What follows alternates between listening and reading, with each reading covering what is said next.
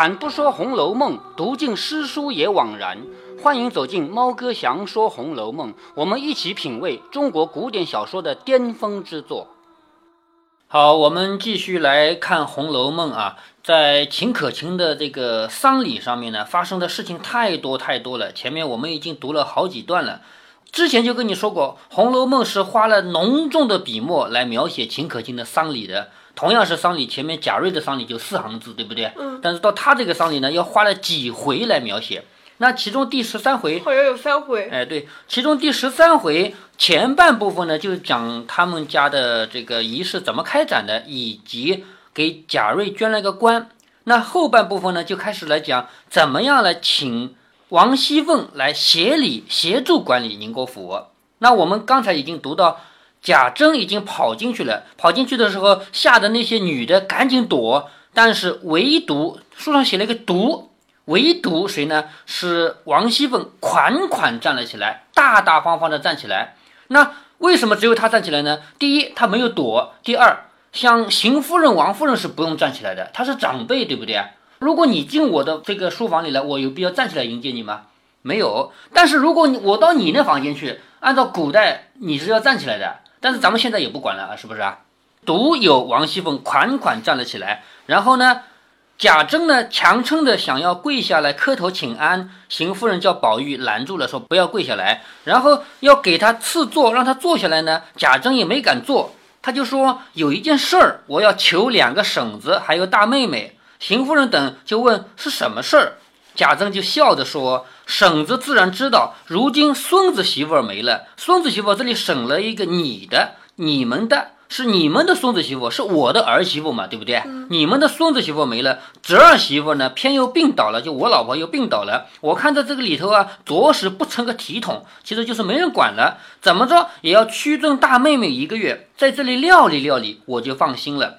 好，邢夫人必须先开口，因为。”王熙凤是她的儿媳妇儿，现在王夫人不能先开口。虽然在嫁过来之前他们是一家子，但嫁到这一家，他们已经是上下代关系，没有原来那一层一关系在里面了。而真正嫁到这边来以后，最近的伦理上讲最近的是邢夫人，他们是婆媳关系，是吗？事实上走得近的是王夫人，但是王夫人不方便先开口说话，毕竟她不是婆婆，而邢夫人才是婆婆，所以。邢夫人就先说了，说这个事儿你跟你二婶子说就行了，因为大妹妹现在就住在她家。王夫人说的是什么？她说她一个小孩子家何曾经过这样的事情？如果料理不清的话，就叫人笑话了。倒是再烦别人好。好，你看这几个意思啊，几层意思啊。第一，他是一个小孩子家，王熙凤不是才十几岁吗？一个小孩家，他怎么做过这种事情？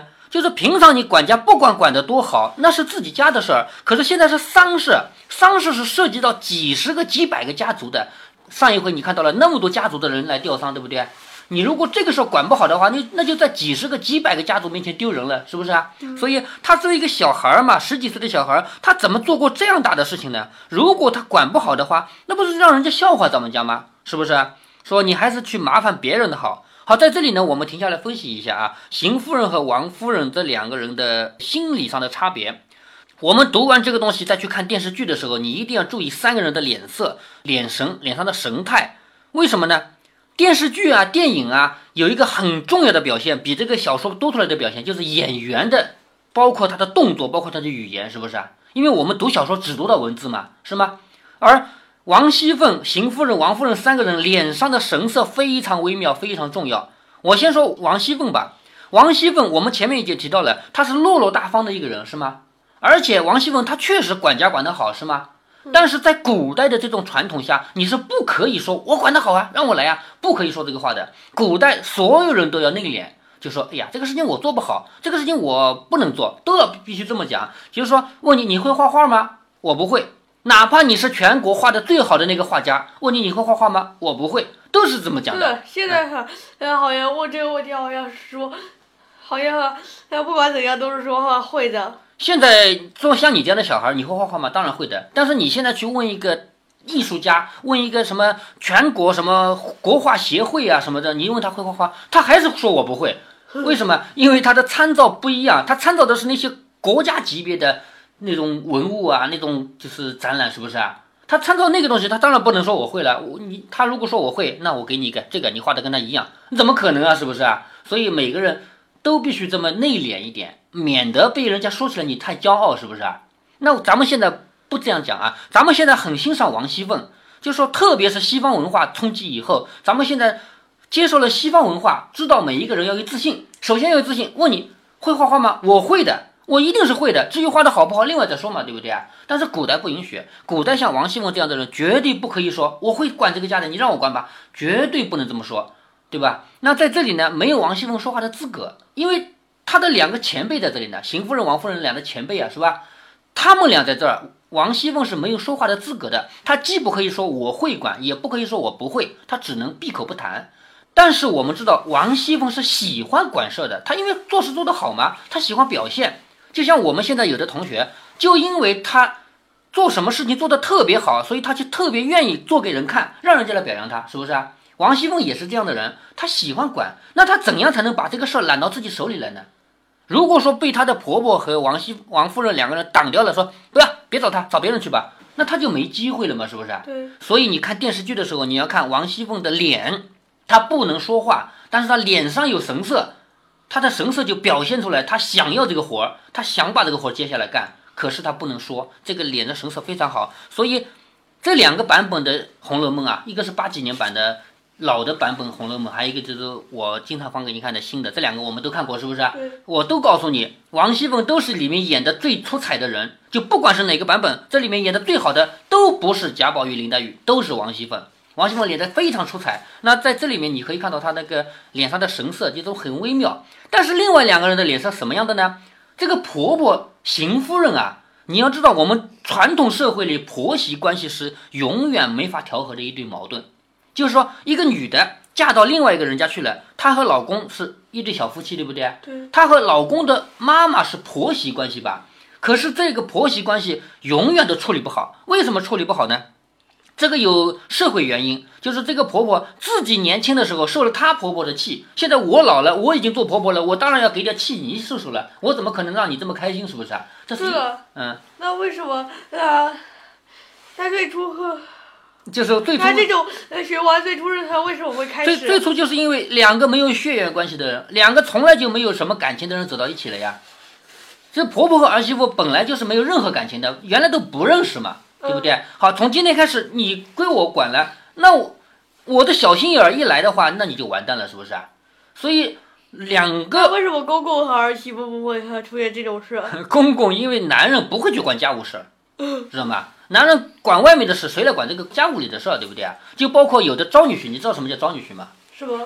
就是不是女的嫁到男的，是男的嫁到女的家里去的做女婿了，这个招女婿。招赘这种你你是不知道是不是啊？也有啊，就是有的人家，比如说有钱有权，可是他没生儿子，他没生儿子怎么办？他就我女儿当儿子养啊，招一个人进来做我家的儿子，是吧？所以也有招女婿，招女婿在人家家里也不是好受的，因为他和那个人家的父母父母辈啊，他也不是亲生的呀，是吗？是不是招来的呃女婿跟呃那个哈？父亲也是也不好，对，关系也很差，就是不一定会有多么差，但是也绝对不如父子和母女关系，对不对啊？所以婆媳关系在整个社会上是一个永远无法调和的矛盾。我们看电视剧，如果看现代社会剧啊，不要看这个就是古典的那种，古典的它这方面刻画的不多。现代社会剧你会看到很多关于婆媳伦理剧里面。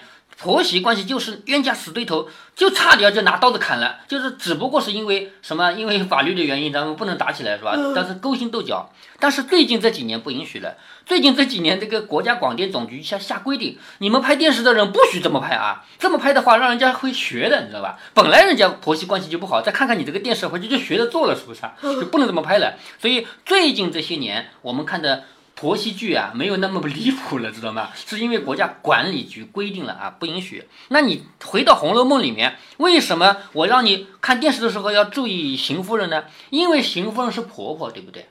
对。婆婆和这个儿媳妇没有感情，但是他们又生活在一个屋檐下，是吗？所以这个婆婆是不会去罩着王熙凤的。那现在王熙凤有一个出头人的机会，王熙凤有机会来管理这个家，是吧？所以这个婆婆从内心讲。跟他有什么关系啊？毫无关系。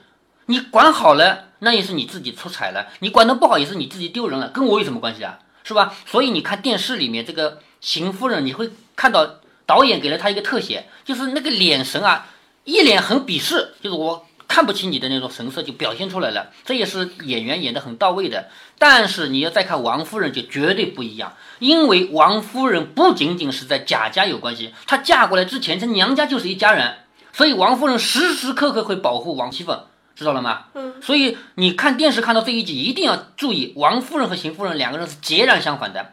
邢夫人因为跟王熙凤没有任何血缘关系，没有任何感情，所以她那个脸上是死板的脸，一脸看不起的样子。而王夫人处处就是很和蔼的关照她，这个事你能吗？这个事你能做好吗？处处在关照她，而且在帮着她的忙，这个我们就能看出来。好，下面我们看读小说里面啊，小说里面刚才不是邢夫人说了吗？你找你二婶婶，对不对啊？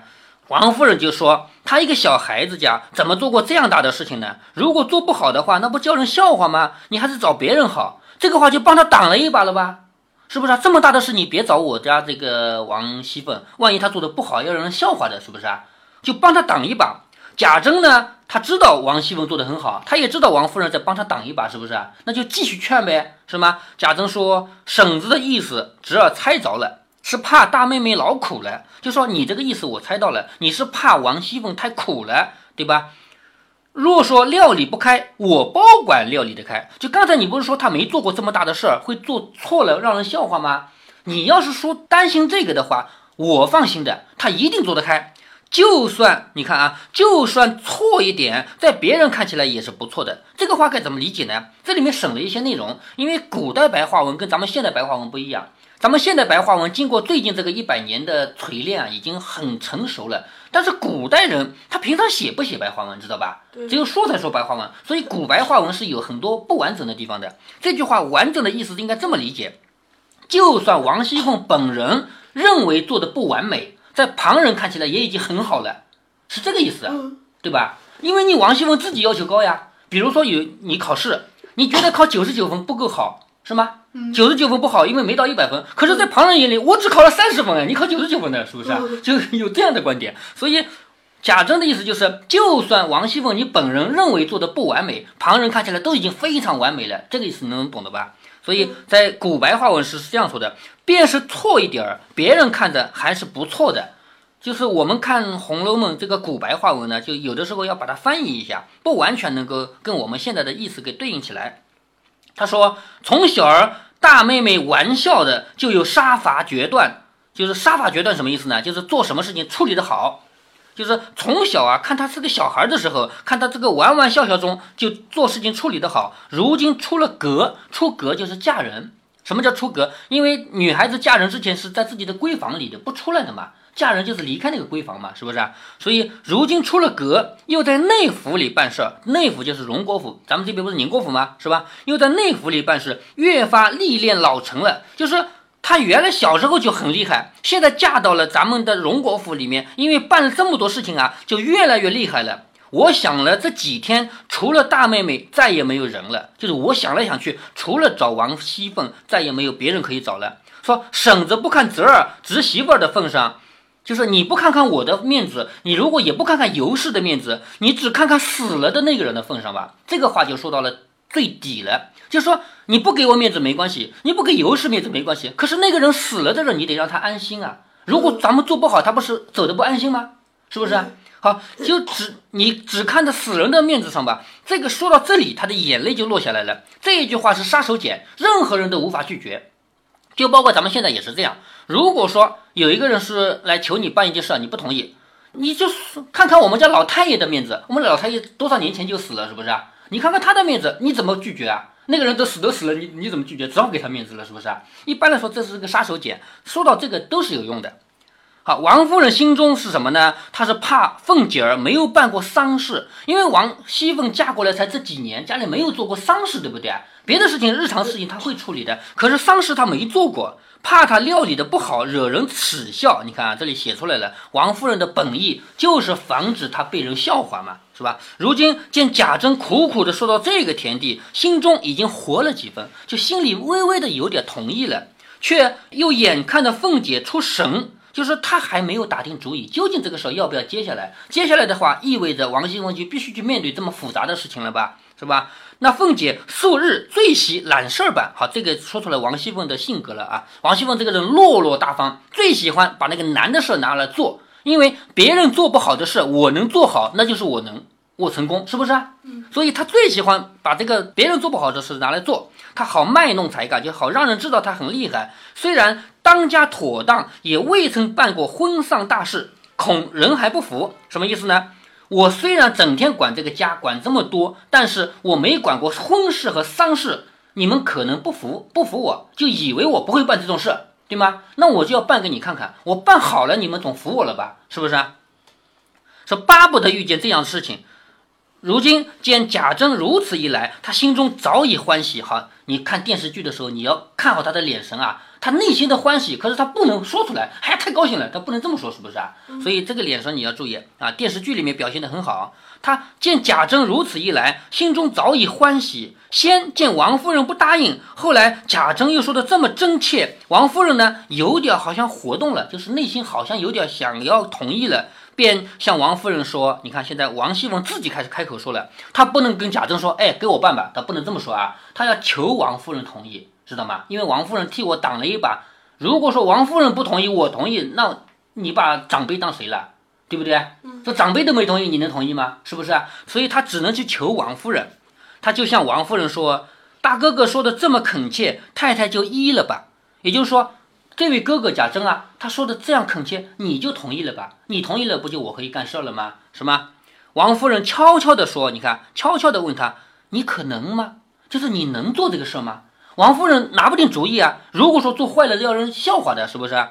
凤姐说：“有什么不能的？外面的大事儿已经大哥哥料理清了，不过是里头照管着。就说我有什么不能做的？外面那么多大事。”大哥哥肯定自己做好了嘛，不过就是里面那些家人的事情嘛，照管着嘛。便是我有不知道的，问问太太就是了。好，现在开始拍马屁了。就算我有什么不知道，我问问你不就行了吗？对不对？就是你是懂的呀。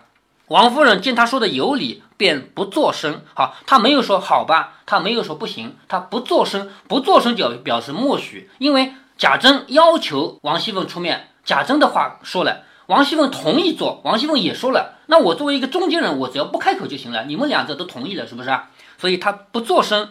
贾珍见凤姐允了，又陪笑着说：“也管不得许多了，横竖要求大妹妹辛苦辛苦。我这里先与大妹妹行礼，等事儿完了，我再到那府里去谢。好，现在贾珍对王熙凤行礼，这是哥哥对弟媳妇行礼。虽然他说大妹妹其实是弟媳妇，是不是？哥哥对弟媳妇行礼，那这个。”平辈之间的行礼是也是平的，他对王熙凤行礼，王熙凤必须还礼，是不是啊？所以他这里一作揖下去，凤姐忙还礼不迭，必须立即还礼，这是古代的礼节啊。咱们现在是如果有人跟你握手，你赶紧伸出手来跟他握一握，这也是现代的礼节。现在不需要做那么复杂的事情了，是不是？贾珍便忙向袖中取了宁国府的对牌出来。好，下面跟你讲一下什么叫对牌。在古代啊，我要做一件事，比如说皇帝吧。皇帝要派军队出去打打那个国家，好，皇帝派一个人说，到那个将军那儿说，某某将军，皇帝派你带十万兵出去打仗去，那个将军轻易就能动吗？哦，万一有人假传圣旨呢，对不对？嗯，那怎样才能不是假传圣旨呢？古代就有符，这个符呢，有的是用木头雕刻的，有的是用竹子雕刻的。也有可能会有更加好的，但一般都是这样的东西雕刻的，雕刻出来的形状像什么呢？一个老虎或者狮子的形状，一般都是老虎，所以兵符啊又叫虎符。雕刻出来这个虎符，雕好了以后，把它从中间剖成两半，不是直接锯两半，直接锯两半太容易伪造了，是不是啊？它一定是有它的纹理的，按照他的纹理去做成两半以后，其中一个放在将军手里，还有一个在皇帝手里。皇帝说今天要派这个将军带多少军队出去打仗。把这个符给了这个传话的人，传话的人拿着它去给将军看，将军听你的话不算，一定要把这个符拿来一合在一起，发现完全是同一个。当初分开了的时候是同一个嘛，这个时候才相信你传的话是真的。这个两个符合在一起叫符合，咱们现在的成语词语符合就是这个意思。对了，嗯，那将军手里这个符是什么时候到他他那的？就是刚开始啊，皇帝和将军，皇帝让你当将军就给你半个符吗？嗯，你不是将军了吗？以前不是，现在是了吗？我就把符给你了嘛，对吗？另外一个符就在皇帝手里吧，知道了吧？嗯，好，现在像贾府这样的家庭，王熙凤也好，尤氏也好，秦可卿也好，他可能亲自去跟那个管理仓库的人说：“我今天要几两银子啊，我今天要一匹布，可能吗？不可能，是不是？他一定是有人要传话的。可是他怕不怕人假传啊？有一个人跑来说我要领一千两银子，你给我领了自己跑的，怕不怕啊？对不对？所以每次都要有一个符，这个符叫对牌。因为皇帝领将军的那个叫虎符，知道吗？一般的家庭不叫虎符，不叫这个名字，叫对牌。对牌就是这个作用，也是一个图案，把它一分两半，能合到一起，它才表示我让你去做这个事儿的。你做完这个事儿，符符必须要交给我的啊，下一次要用再给你。对了，嗯，一呃交的是同一，交的还是那一呃对块吧？对，还是那块，知道了吧？好，现在你看啊，贾珍向袖子里取了宁府的对牌出来，也就是说宁府和荣府对牌是分开的嘛，宁府的牌爬到荣府去是没有用的啊，取了宁府的对牌出来，命宝玉递与凤姐，你看他没有直接把这个去给王王熙凤，又说妹妹爱怎样就怎样，为什么要让宝玉还去做？因为他直接把一个东西塞到王熙凤手里，这个与礼法上不合。他是哥哥，那是弟媳妇儿，但是宝玉不一样，宝玉是个小男孩儿，年纪还小嘛，是不是啊？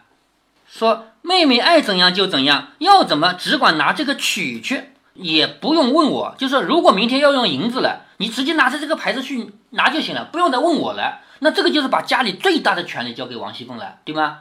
如果说我这个对牌不给你的话，那你要用银子，你还得来跟我说，我今天要用一百两银子，是吗？现在我符牌子给你了，以后不管要用一百两还是一千两，都是你自己可以决定了，就不用再经过我了。说只管拿去，不用问我，只求不要存心替我省钱，要好看才行。就是咱们家，嗯，那另外一个呃在谁那里？他们家的具体管事的人啊，比如说库房管银子的人啊，那里还有一个的呀，对吗？说不要给我省钱，只要好看就行。对于贾珍来说，咱们家这个丧事一定要办得风风光光的，要花多少钱都无所谓，你不要给我省钱。第二，也要和那府里一样待人才好，不要存心怕人抱怨。这个话什么意思呢？就是王熙凤你在荣国府的时候，你是很凶的，对不对？你还记得第六回里面周瑞家的说，就是对下人太那个了点，是不是？很凶的嘛。他说你在我们府里，你也要凶一点，不要怕这些仆人们抱怨你。有如果有抱怨你，有我呢，是不是啊？就说第二点就是你要同那个府里一样对人，不要存心怕人抱怨。只这两件事外，我没有什么不放心的了。好，凤姐不敢接对牌，只看着王夫人，这个细节很重要啊。王熙凤是不敢把这个牌接过来的，因为这个牌一旦接过来，表示整个宁国府就交给他了，不管用一万两还是十万两都归他管了，你知道吧？所以他不敢接，他就看着王夫人。王夫人如果同意，他就可以接，明白吗？王夫人不同意，他就不能接。王夫人说：“你哥哥既然这么说，你就照看照看吧。只是别自作主张，有的事儿打发人问问你哥哥和嫂子要紧。”好，王夫人同意了你接这个牌子，你可以接下来，但是关照了一声，有什么事儿你不要自作主张，你问问哥哥嫂嫂，对不对？好，宝玉早向贾珍手里取了对牌来，强递于凤姐，强递于凤姐是强行塞在他手里的，因为王熙凤就算她想拿，她也不能拿，懂吗？嗯，这个礼节她不能说一把抓过来，不可以的。所以在这里写了一个细节，是宝玉强塞到他手里，强行塞到手里的。